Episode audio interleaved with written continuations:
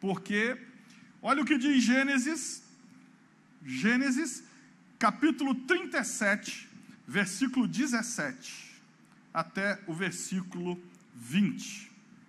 Disse-lhe o homem: Foram-se daqui, pois ouviu-os dizer: Vamos a Dotã. Então seguiu José atrás dos irmãos. Atrás de quem, irmão? Atrás dos irmãos. E a Bíblia diz: E os achou em Dotã. De longe o viram, e antes que chegasse, conspiraram contra ele para o matar. Olha só, nós estamos falando dos irmãos, hein? Conspiraram contra ele para o matar. E diziam um ao outro: Vem lá o tal sonhador. Vinde, pois, agora matemo-lo e lancemo-lo numa destas cisternas. E diremos: Um animal selvagem o comeu. E vejamos, e vejamos em que lhe darão os seus sonhos. Olha que coisa interessante. A Bíblia está mostrando que José está em busca de seus irmãos. E quando seus irmãos o enxergam de longe, a Bíblia diz que agora os seus irmãos têm um plano. Os seus irmãos têm inveja de que José sonha, porque é sempre assim. Quando alguém não consegue sonhar, ele pode criar dentro dele uma rejeição contra aquele que sonha. E os irmãos de José estavam incomodados com os sonhos de José. E diz a Bíblia que quando José está se aproximando, os irmãos dizem: Olha lá, ó, vem o tal sonhador. E eles têm um plano: vamos matar José para matar o sonho dele. Olha que interessante. O plano para acabar com o sonho de José é matando José. E o que é mais chocante, por isso que eu pedi para você repetir, que isso aqui não é um inimigo que está falando, não é um, um cara que mora longe que está falando, não é um vizinho, é um irmão, aliás, um grupo de irmãos. Os irmãos estão dizendo: vamos matar José. Só que tem um detalhe: o sonho de José estava ligado a um propósito de Deus. Não era só um sonho de José. O que era sonho para José era um propósito de Deus. Irmãos, nós precisamos a cada dia alinhar o nosso coração a Deus. Sabe por quê? Porque ele começa a colocar em nós os desejos dele. Significa o seguinte: se você tem um sonho de ser alguma coisa ou ter alguma coisa, quando a gente inclina o nosso coração ao Senhor, Deus coloca propósitos nisso. Ou seja, o sonho de José podia para José ser um sonho, mas para Deus era um projeto, para Deus era um propósito. E aí, quando querem matar o sonho de José, eles agora estão querendo matar o propósito de Deus. Irmão, deixa eu te dizer: tem como impedir o sonho de uma pessoa, mas o propósito de Deus não pode ser impedido. Tem como impedir o teu sonho, mas se o seu sonho está ligado a um propósito de Deus, é impossível destruir o sonho que está ligado a um propósito de Deus. Ou seja, não importa. E essa é a realidade. A gente olha para José, a gente olha para a vida de José e a gente vê isso. A gente vê que quando o nosso sonho está ligado a Deus e aos planos de Deus, é impossível que alguém consiga te parar. Pode até fazer como José, te vender como escravo, mas o sonho fica de pé. Pode até, como aconteceu na casa de Potifar, virar um escravo preso, mas o propósito continua de pé, porque está ligado a um sonho. E a verdade é, pode levar 13 anos aproximadamente, como no sonho de José, mas nunca, nunca vai ser destruído o que Deus quer fazer na sua vida. Só tem um que pode destruir o que Deus quer fazer na sua vida, você mesmo. Você tem que entender que quando Deus nos dá um sonho, e se o nosso coração está ligado a Deus, eu já falei isso aqui. O querer vem dele, o efetuar vem dele. Ou seja, se eu estou ligado com Deus, o que eu quero está gerado por Deus. Até o meu sonho está gerado por Deus. Ou seja, eu preciso ligar-me a cada dia a Deus para que o meu sonho esteja alinhado a Ele. Agora, escute o que eu vou dizer: mesmo que Deus te dê um sonho, Ele não vai trabalhar por você.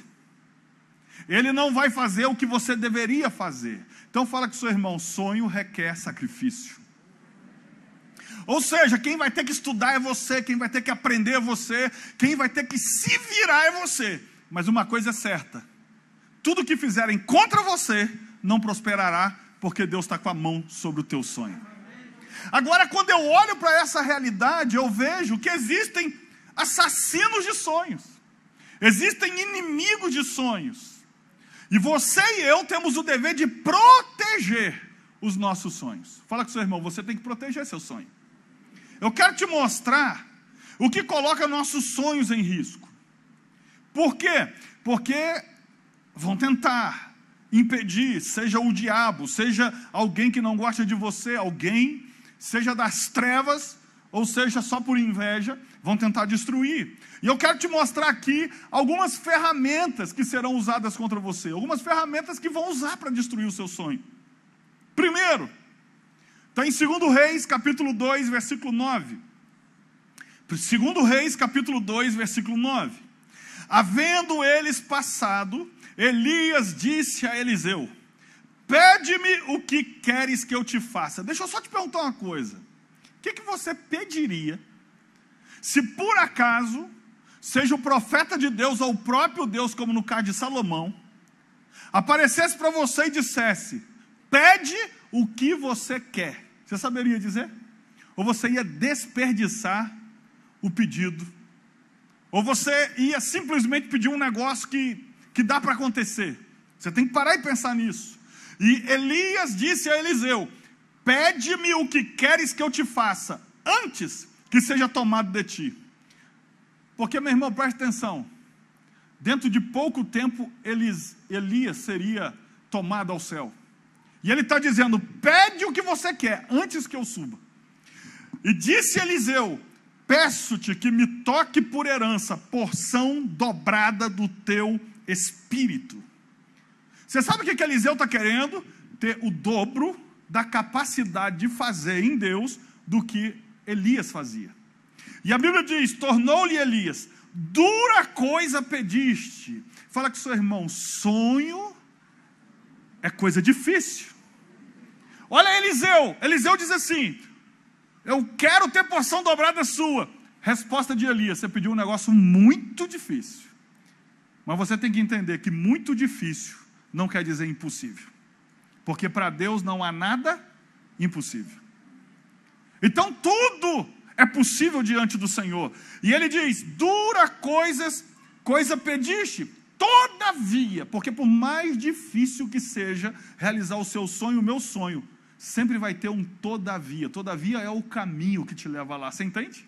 Ele diz assim: Se me vires quando for tomado de ti, assim te fará, porém, se não me vires, não se fará. Irmão, você pensa que isso aqui é fácil? Olha o que a Bíblia está dizendo. Você vai alcançar o seu sonho, Eliseu, se na hora que eu for tomado, você estiver olhando para mim Agora deixa eu te falar uma coisa. E se ele fosse tomado na hora de tomar banho? Hein? Tudo bem que naquele dia era mais fácil, eles tomavam banho no rio, né? Não tinha um banheiro para tomar banho. Eu fico imaginando, vocês vão rir, mas eu fico imaginando ele aliviando o vento e o cara tendo que tomar conta atrás da moita. Por quê? Pare, irmão, peraí. É engraçado para nós. Não, gente, é engraçado para nós, não é? Mas Elias também fazia essas coisas. E escute, a Bíblia diz que Elias libera uma sentença. Se na hora que eu for tomado você me ver e continuar olhando para mim, isso vai acontecer. Você acha o que, irmão? É 24 horas de olho em Elias. Agora eu te pergunto: você acha que é fácil não saber quando Elias vai ser tomado? saber que ele vai ser tomado dentro de tempos, mas sem saber qual é o tempo, e saber que se naquele momento os olhos dele não estiver fixos em Elias, ele perdeu o sonho da vida dele. Fala com seu irmão, sonho é assim. Irmão, sonho não é moleza, por isso que tem crente que não conquista, sabe por quê? Porque ele quer sonhar e Deus tem o trabalho todo de realizar. Ele não quer acordar cedo, ele não quer fazer curso, ele não quer treinar, ele não quer fazer nada. Ele quer acordar às 10 da manhã. Não, pastor, eu acordo às 6, 6 para meio-dia. E quer tomar, ele acorda meio-dia, toma café uma hora, almoça às três, descansa duas horinhas do almoço, já deu cinco. E quer ver milagre. Sabe o que, que acontece? A Bíblia diz: se você me vir, quando eu for tomado, agora vai acontecer, versículo 11: indo eles andando, não foi de uma hora para outra. Indo eles andando e falando, eis que um carro de fogo com cavalos de fogo separou um do outro, e Elias subiu ao céu num redemoinho. Olha só, redemoinho era fácil de ver. Agora, cavalo de fogo. Pensa, faz uma cena aí na sua cabeça. Um cavalo de fogo com uma carruagem de fogo. Parou para pensar? Mas aí é que entra aquilo que pode levar o nosso sonho embora. Primeira coisa, anote aí: desviar sua atenção. A primeira estratégia para roubar o seu sonho é desviar a tua atenção. Em outras palavras, te distrair. Irmão, você já parou para pensar quanto tempo o ser humano hoje perde no Instagram? Quanto tempo o ser humano perde com rede social, só para dar uma olhadinha? Ou seja, você tem que entender que desviar a atenção é uma estratégia do inferno para acabar com o seu sonho. Como assim? Traduz para o século 21. O diabo vai tentar chamar atenção mais para os problemas que você tem do que para a bênção que Deus tem para você. Ele vai tentar te distrair, mostrando para você que o problema é muito grande, fazendo você esquecer que o seu Deus é maior do que qualquer problema. Ou seja, a estratégia do inimigo vai ser essa. No caso aqui, não é uma estratégia do inimigo. Deus enviou um carro de fogo para separar os dois, mas não deixa de ser uma prova para que Eliseu fique focado naquele de quem ele quer receber o dobro da unção. Agora vamos pensar, irmão. Imagina do céu descendo uma carruagem de fogo com um cavalo de fogo. E aí tem uns quadros bíblicos aí antibíblico, né? Porque coloca o, Elise, o Elias em cima da carruagem. Não, mas o texto diz que foi o redemoinho que levou ele para o céu. Repita comigo, redemoinho. Porque você tem que entender que quando Deus quer promover alguém, até vento vira transporte para o futuro. Quando Deus quer promover alguém, tempestade vira transporte celestial para te levar onde os cavalos e carruagens não podem te levar. Ou seja, nem todo vento na sua vida é para te destruir.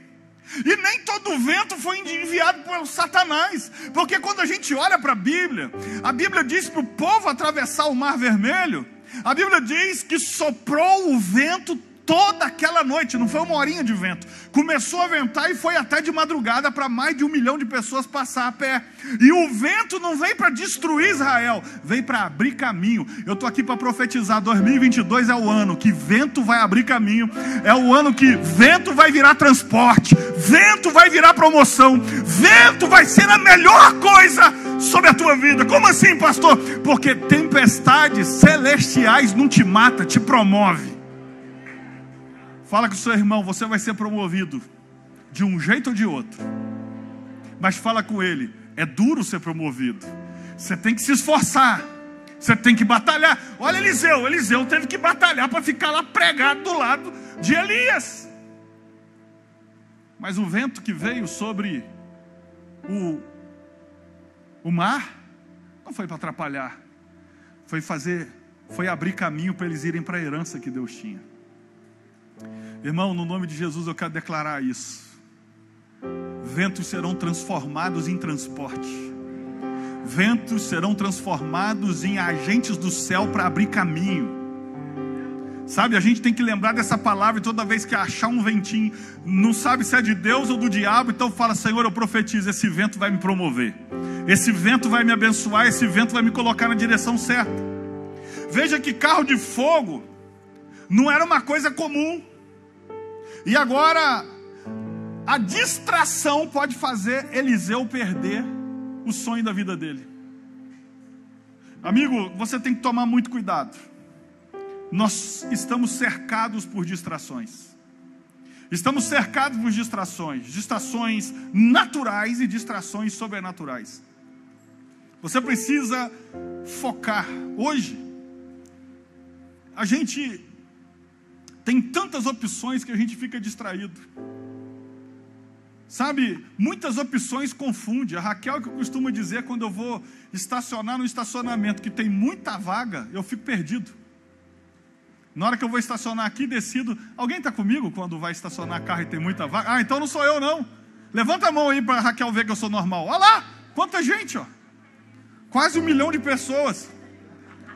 Aí, você sabe? Porque a gente fica. Agora já viu como é que é fácil estacionar quando só tem uma vaga? Você já chega e rapidinho. Assim é a vida.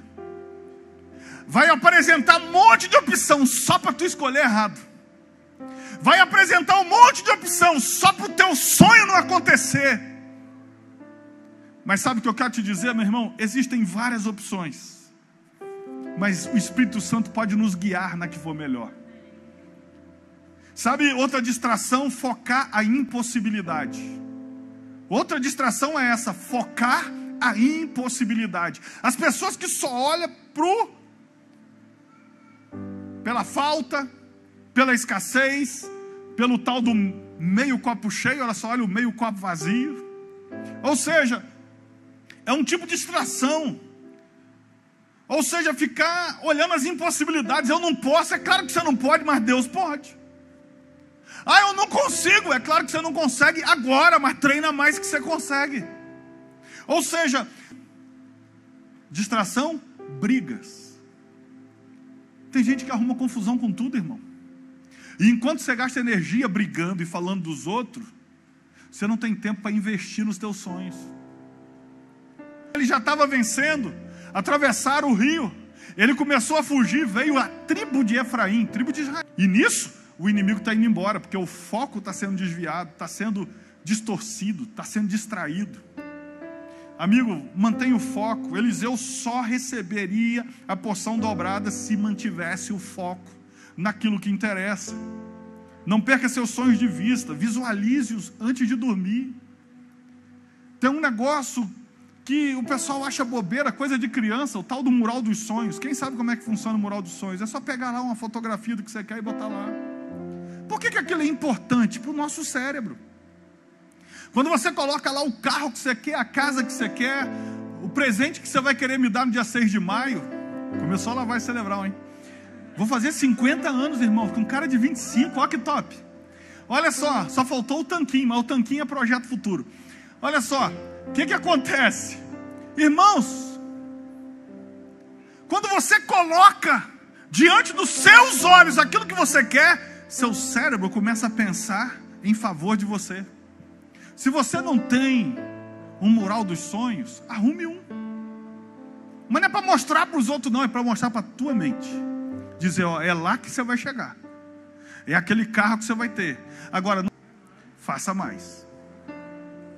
Vamos repetir? Se quer mais, faça mais. Pastor, mas eu queria uma palavra mais. Não, é o céu. Se quer mais, faça mais. Porque é assim que funciona. Ou seja, não se distraia. Cada noite que você for dormir, colocar lá e olhar aquela foto, e olhar aquilo, olhar aquela viagem, olhar aquele negócio que você botou lá, o que, que vai acontecer? Seu cérebro vai trabalhar ao teu favor. Seu cérebro vai te lembrar toda hora, ó, tem que trabalhar. Vai lembrar você assim, ó, tem que fazer mais. Tem que ir além. E meu irmão, Deus gosta de gente esforçada. Fala com seu irmão, Deus ama gente esforçada. Você olha o cego de Jericó. Única coisa que o cara podia fazer era berrar. Tanto que incomodou todo mundo que estava perto. Mas o esforço dele em querer buscar Jesus parou a comitiva e mandou chamá-lo. Sabe, você tem que entender que quando você se move, o céu se move contigo, irmão. Então, essa é a primeira coisa. Cuidado, matadores de sonhos tentam desviar sua atenção. Tentam fazer você olhar para o meio copo vazio. Tenta fazer você olhar para a falta, para a impossibilidade. Tenta colocar brigas para distrair a sua mente. Segunda estratégia para matar o seu sonho, Números 13, versículo 2, 22, perdão, 32. Números 13, 32. Olha o que diz. E diante dos filhos de Israel, infamaram a terra. Repita comigo: infamaram. Infamaram a terra que haviam espiado, dizendo: A terra pelo meio da qual passamos a espiar é terra que devora os seus moradores. E todo o povo que vimos nela são homens de grande estatura. Também vimos ali gigantes, filhos de Anak, são descendentes de gigantes. E éramos aos nossos próprios olhos como gafanhotos, e assim também o éramos aos seus olhos. Gente, deixa eu te dizer: gente que não acredita, tudo fica maior para ele. Gente que não acredita, tudo fica maior aos olhos dele. O gigante fica maior, a muralha fica maior. E olha o que a Bíblia diz: infamaram. Eu fui olhar no original o que significa infamar. Infamaram. O que está escrito aqui no original, o significado é: tem murmuração, murmúrio, difamação, mas olha só, relato maldoso. Infamaram, relato. Mas olha que coisa, os dez espias vão fazer um relato maldoso. Um relato que não é só para te falar o que viu de verdade, é para te influenciar é para fazer o povo desistir, é para transferir a falta de fé dele para o povo todo. E o pior, dez caras conseguiram fazer uma nação desistir. Relato maldoso. Tem gente que vai chegar perto de você para relatar, não é o que viu, é relatar de forma que você desista. É relatar de forma que a sua fé acabe. E a Bíblia diz que aquela dúvida que plantaram no coração dele foi uma arma poderosa. E aí vem a segunda estratégia para matar o seu sonho. Por quê? Porque o sonho do povo de Israel era ficar livre do Egito. E aí aparece Deus fazendo além do sonho. Eles só queriam ser livres do Egito, da escravidão. Só queriam ser livres do Egito, da escravidão. E Deus falou: Não só vou fazer isso, mas vou colocar vocês numa terra que mana leite e mel. Sabe por quê? O teu sonho é pequeno para Deus. Fala com seu irmão: O seu sonho é pequeno para Deus. Amigo, você não tem como sonhar de forma que Deus fique impossibilitado de fazer. Eles estão clamando a Deus pela libertação. Deus manda Moisés com uma notícia: não só vou libertar, mas já tem uma terra que mana leite e mel que vai ser para vocês terra de Canaã. E aí, eles agora são infamados, tem relato maldoso. E aí vem o segundo ponto que o diabo usa para tirar os nossos sonhos, levantar dúvidas sobre os seus sonhos. Levantar dúvidas a respeito do que você está sonhando. Irmão, preste atenção. Se você correr atrás, se você fizer a sua parte, se você realmente ir atrás, Deus não deixa você frustrado. Sabe por quê? O Pai quando olha para o filho se esforçando, eu estou falando pai humano, mas um pai que ama o filho, né, irmãos? Porque tem uns pais aí desnaturados, mas eu quero dizer o seguinte: pai que ama o filho, o retrato é esse, sim ou não? Ele pode até não contar que ajudou, mas ele entra e dá um jeitinho de ajudar. Por quê? Porque o pai quer ver o sucesso do filho. E a Bíblia diz assim: se vós, sendo maus, Sabei dar boas dádivas aos vossos filhos. O que dirá o vosso Pai que está no céu, se não vos dará boas coisas ao que pedirem? Ou seja, se nós, pais humanos, queremos ajudar os nossos filhos, mesmo na impossibilidade deles, você acha que Deus vai fazer diferente contigo? Você precisa entender que uma das estratégias que o diabo tem é levantar dúvidas sobre os seus sonhos. Ou seja, agora o povo não sonha mais em ser liberto. Eles já foram libertos da, do Egito e da escravidão. O Mar Vermelho enterrou os que vieram contra eles, os egípcios que vieram contra eles. E agora eles têm um sonho, a terra prometida, porque eles duvidarem que era possível conquistar a terra. Amigo, o diabo vai tentar colocar dúvida dentro de você. Porque a dúvida é uma arma poderosa que faz você ficar pesado. A incredulidade te deixa pesado. E sabe qual é o problema? Ninguém luta pelo que não acredita. Se você não acreditar, você não tem força para lutar. Mas, meu irmão, no nome de Jesus, 2022 é o seu ano. A gente vem profetizando isso desde o ano passado. 2022 é o seu ano. Então, por mais que o inferno coloque dúvida sobre a possibilidade deste ano a sua vida sofrer uma re... porque surpresas dos céus vão se manifestar. Porque se você desistir, o diabo venceu. Se você desistir, o diabo conquistou. E como ele não pode te parar, ele pode fazer você duvidar. Será que vai dar certo? Será que a gente consegue vender, vencer esse gigante, conquistar essa cidade tão murada, igual eles disseram? E quando temos dúvida, a gente não age. Quando a gente tem dúvida, a gente não toma decisão. E a gente desiste das coisas. Mas eu estou aqui nessa noite para te dizer: não desista. Foi a dúvida que fez Pedro afundar a incredulidade, a incerteza, a distração para o vento. Olha como é que a distração tem poder de estragar milagres. Ele já está andando sobre as águas e a Bíblia diz: e ele começou a prestar atenção no vento. A distração trouxe incredulidade. A distração fez ele duvidar que aquilo podia acontecer, já acontecendo. Amigo, não deixe suas dúvidas retirar as suas forças para lutar pelos seus sonhos. Como é que você quer contar testemunho se você não lutar?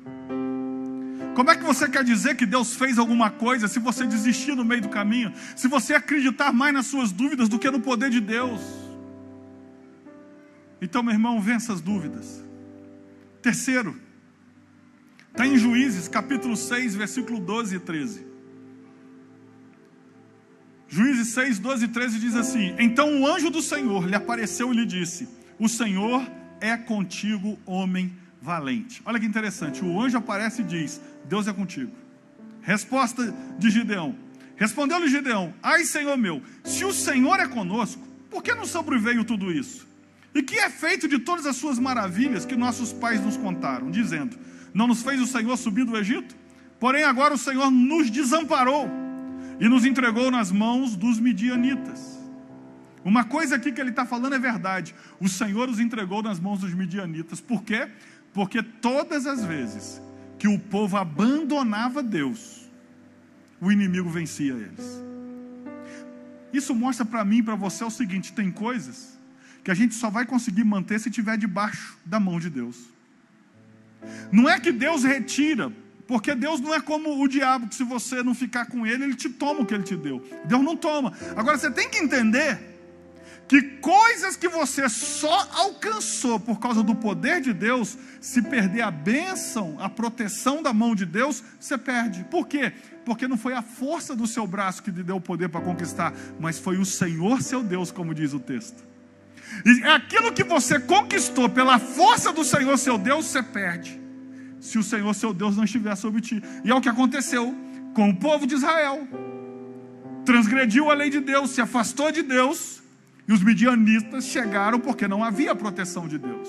Mas, ele está dizendo: Você está falando que Deus está comigo, conosco? Tá não. Aí entra a terceira estratégia para matar o seu sonho: impedir que você veja Deus contigo. Uma das estratégias do inferno para tirar o nosso vigor é isso aqui: impedir que você veja Deus na sua vida. Ou seja, Gideão só consegue ver que Deus os entregou na mão dos, dos inimigos, por quê? Ele não vê, nós erramos, nós pecamos e Deus nos entregou na mão dos inimigos, retirou de nós a proteção. É como alguém, não vou fazer oferta agora, mas é como alguém que não é dizimista. Conhece a Bíblia, Malaquias 3, 10 e 11. Trazei todos os dias na casa do tesouro. E o versículo 11 vai dizer: Por amor de vós repreenderei o devorador. Aí a vida dele não anda, não dá certo, as decisões são erradas, afunda cada vez mais. E a gente diz: Deus não, não nos abençoa. Não, você está como o povo no tempo dos midianitas.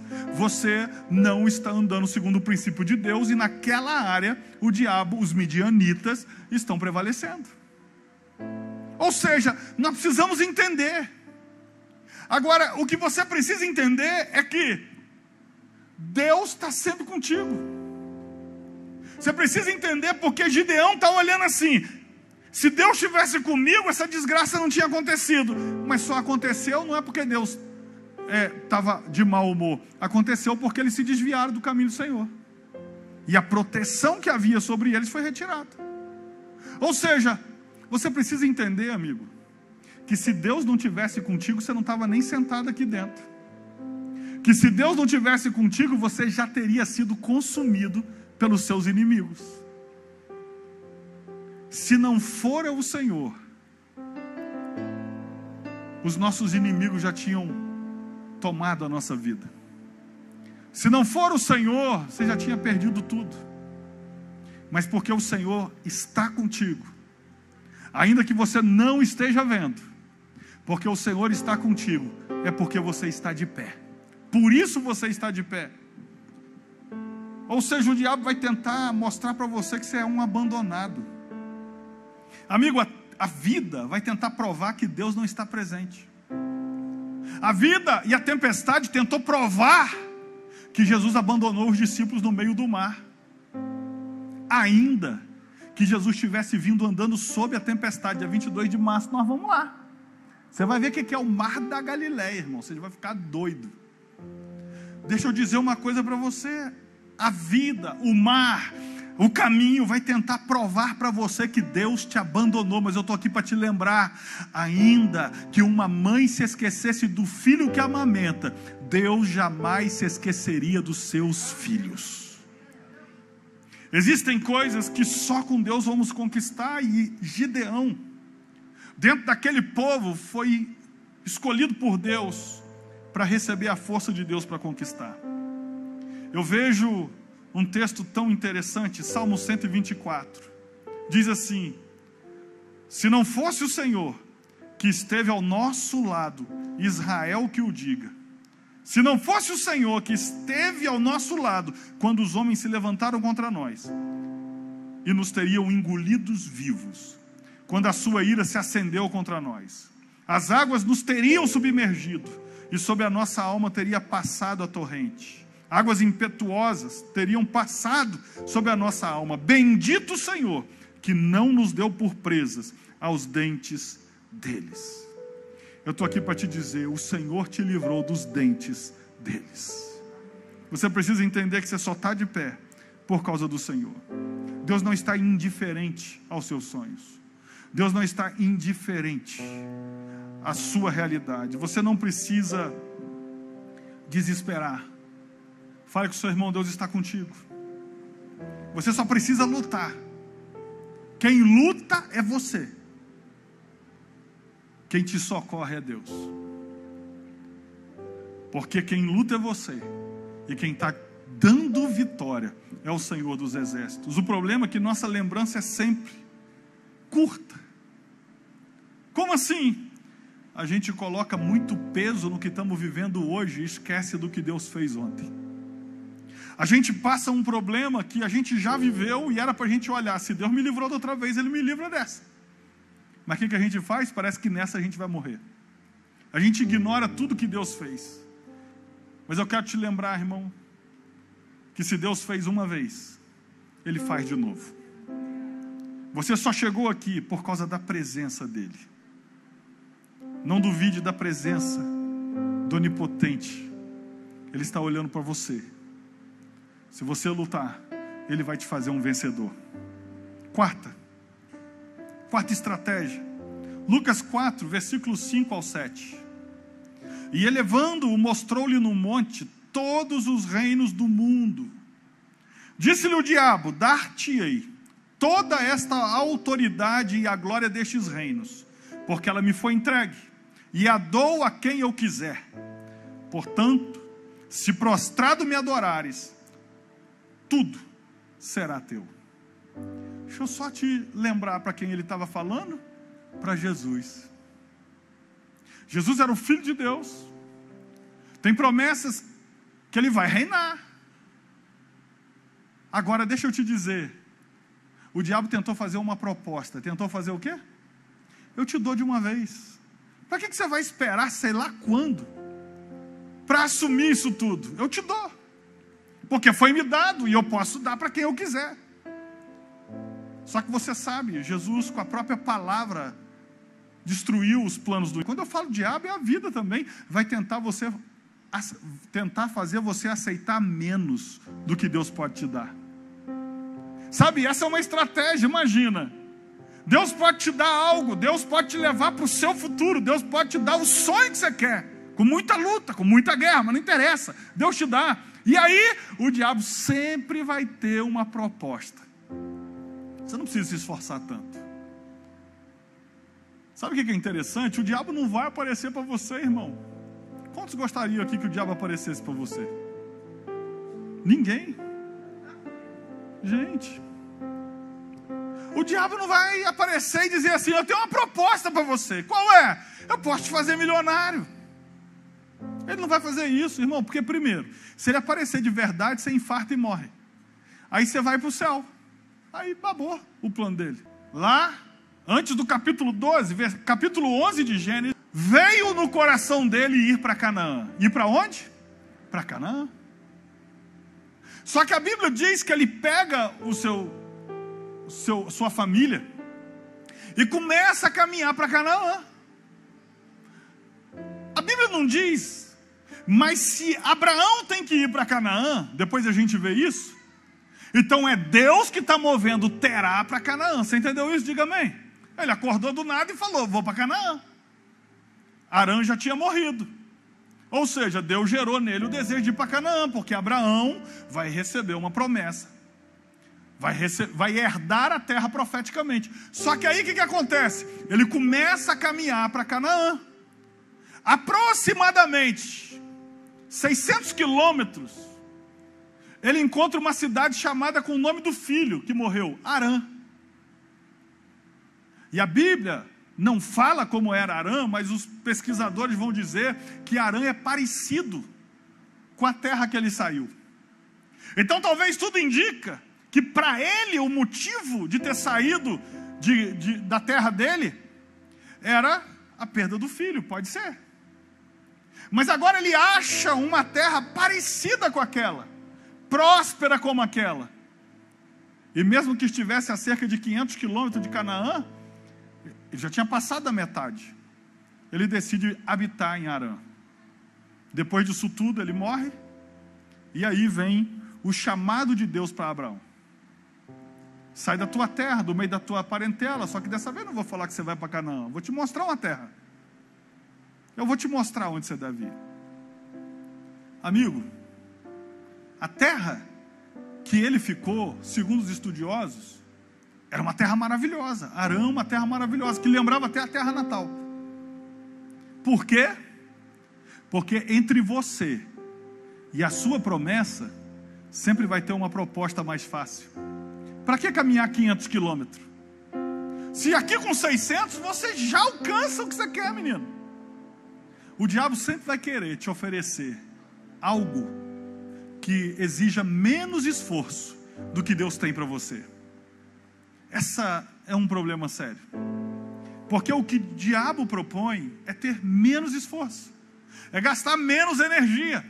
Agora, o pai Terá, pai de Abraão, não tem que caminhar mais 500 quilômetros, ele já caminhou 600, então fica aqui mesmo, a terra é boa, parecida com a outra, próspera também.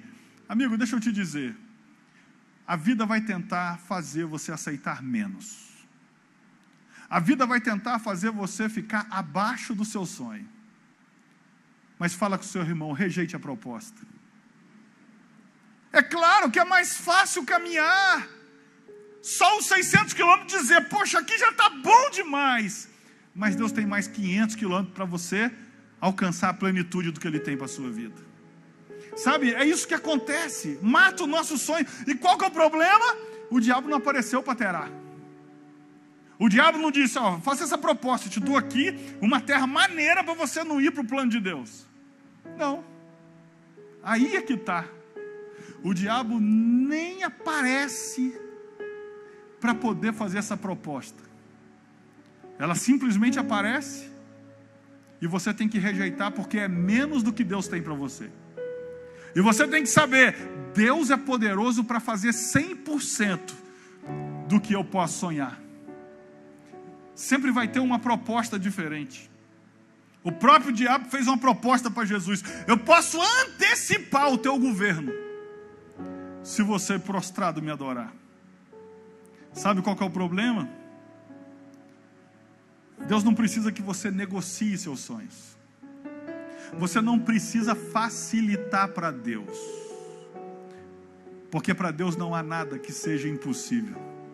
Ah, eu vou dar uma força para Deus, eu aceito isso aqui de uma vez. Não precisa. Você sabe o que, é que Deus precisa? Que você lute. Sabe o que, é que Deus precisa? Que você aprenda. Que você se atualize. Que você se esforce. E que jamais se renda. Porque quando você se rende, você disse: Deus não pode fazer na minha vida. Quando você se rende, você diz: já que Deus não pode fazer, eu fico por aqui mesmo.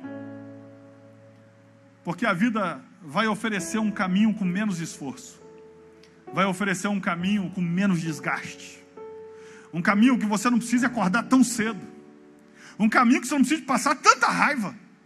Porque quando a gente tem sonho, a gente passa raiva, irmão. Raiva porque alguma coisa deu errado, raiva porque de novo não funcionou. Mas é assim. É aquele ditado antigo, quando você era criança: água mole, pedra dura. Tanto bate, até. Eu conheço a sua idade. Às, às vezes a vida vai fazer isso, vai oferecer menos e vai fazer parecer muito. Mas sua missão é recusar. É dizer, igual Martim Lutero, eu, o Martim Lutero não, Martin Luther King, eu tenho um sonho. E ele morreu pelo sonho dele. Mas ele dizia: Eu tenho um sonho. Vira para a pessoa que está do seu lado e diga: Eu tenho um sonho. Completa agora assim para ele: diga, Eu tenho um sonho. E não aceito menos do que Deus pode fazer. Você pode dar um aplauso a Jesus? Não aceite menos do que Deus pode fazer. Sempre haverá uma proposta.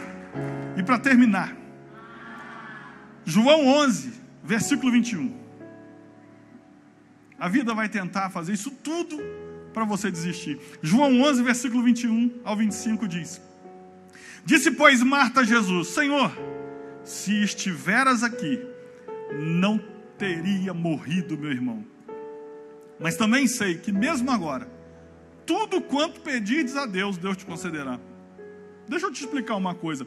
Se você ler rápido, parece que ela está dizendo: ora pedindo para meu irmão ressuscitar, que ele ressuscita. Mas não é isso que ela está falando. Por quê? Versículo 23: Declarou Jesus: Teu irmão há de ressurgir. Ele já está dizendo o que vai fazer. Aí, quando ela ouve isso, olha a resposta dela: Eu sei, replicou Marta que ele há de ressurgir na ressurreição no último dia. Não está falando da ressurreição daquela hora, é de um momento futuro, numa situação da volta de Jesus. Ela está dizendo: teu irmão há de ressurgir. Ela diz: vai ressurgir na ressurreição dos últimos dias, porque a Bíblia diz que os mortos ressuscitarão primeiro. E aí, disse-lhe Jesus: eu sou a ressurreição e a vida. Quem crê em mim, ainda que morra, viverá. Então, Marta não está dizendo, eu sei. Ó, ela meio que culpou Jesus, falou: Eu te avisei antes, o senhor demorou demais, e se o senhor tivesse aqui, meu irmão não tinha morrido. Mas ainda que o senhor tenha feito essa lambança, eu continuo acreditando que o que o Senhor pedir para Deus ele faz, mas não estava falando de ressurreição. Aí Jesus fala: Eu vou ressuscitar seu irmão. Aí ele diz: Eu sei que você vai na ressurreição do último dia. Então, como não era esse assunto que Marta estava dizendo, sabe o que é lindo de Marta? Na cabeça dela, Jesus deu uma vacilada com ela. Na cabeça dela, o irmão dela só morreu porque Jesus demorou para vir. Mas mesmo pensando isso, ela disse: continua acreditando no Senhor, que o Senhor tem poder Olha que coisa interessante. E os crentes de hoje, se Deus não fez, irmão, já era. Se Deus não fez, Ele não é Deus mais. Ele não me ama, Ele não gosta de mim. E Marta está dizendo: o Senhor não fez. Mas eu continuo sabendo que tudo que o Senhor pede ao Pai, Ele te concede. E aí Jesus vai dizer para ela em outras palavras: eu consigo tudo, até depois de morto. Sabe qual é a quinta e última coisa? Que a vida vai tentar fazer para destruir o seu sonho? Fazer acreditar que não tem mais jeito. Para Marta, não tem mais jeito. Lázaro morreu, já está enterrado, já tem mais de um dia morto, não tem o que fazer. E Jesus aparece lá para dizer assim: Eu dou jeito em tudo. Eu resolvo até o que você acha que não tem mais solução, porque já está morto há quatro dias. Eu dou jeito em tudo. Fala com seu irmão: Jesus dá jeito em tudo. Sabe, mas a vida vai tentar fazer você acreditar que não tem mais jeito. Mas eu estou aqui para pregar: Deus pode dar um jeito. Eu estou aqui para dizer: ah, mas, mas a vaga passou. Irmãos, eu tenho uma experiência com isso impressionante. Eu me lembro que quando eu estava no mercado financeiro, estava surgindo uma, uma oportunidade de ir para uma outra empresa, eu já tinha passado pelo processo seletivo, já tinha sido outra pessoa escolhida, que eu até sabia quem era. E aí eu fui para o culto, dobrei o joelho para orar, e naquela hora mesmo tendo tido durante o dia a notícia que já foi escolhida uma outra pessoa para aquela função, eu dobrei meu joelho e falei assim: Senhor, eu sei que já foi escolhido, mas eu sei que o Senhor pode mudar e me colocar lá. Em outras palavras, dentro dessa pregação, eu estava dizendo para Deus: Eu sei que para o mundo não tem mais jeito, mas que ainda, nove horas da noite, com tudo fechado, o Senhor pode dar um jeito. Sabe o que aconteceu? não lembro se foi no dia seguinte ou um ou dois dias depois, recebo uma ligação cedinho de manhã, antes de trabalhar. A pessoa que tinha entrevistado dizendo assim: Gerson, você está afim de vir? Falei, tô. Então a vaga é sua, pode vir. Sabe por quê? Não tem jeito pro, não tem jeito para o mundo, não tem jeito para você, mas tem jeito para Deus. Então não deixa a vida te convencer e fazer você acreditar que não tem mais jeito de você viver o seu sonho, que não tem mais jeito, porque sempre há um jeito para aqueles que creem e continua crendo. Sempre tem um jeito. E eu queria orar por nós. Talvez você está sem esperança, achando que sua vida não vai mudar. Amigo, deixa eu dizer uma coisa para você sua vida, e eu tenho insistido com isso porque Deus. E Deus não vai fazer o que você pode fazer. Mas o problema é que quando a gente espera que os outros façam por nós, os outros não vão fazer. Porque os outros estão fazendo para eles vencerem. É lógico, cada um está lutando para conquistar o seu lugar. Agora, a vida vai tentar provar para você que não tem mais jeito. Olha a sanção. Sansão já está com os olhos vazados. Já é escravo de Filisteu. Já virou chacota, o bobo da corte. É Sansão. O rei quer se divertir, pega o campeão dos campeões de Israel e coloca para servir de palhaço. Só que teve um dia que eles se deram mal. Porque para Filisteu, Sansão não tem mais jeito. Mas um dia, Sansão lembrou que ainda tinha um jeito. Sansão abraçou as colunas e clamou para o Deus que ele servia e disse: Só dessa vez, me dá força para eu vingar meus dois olhos. E a Bíblia diz: O Espírito do Senhor veio sobre Sansão, e aquelas colunas poderosas se transformaram em pó. Sabe por quê? Porque aquele que confia no Senhor sempre vai achar um caminho que Deus vai colocar. Sempre vai existir um jeito que Deus vai abrir para que você chegue no seu futuro.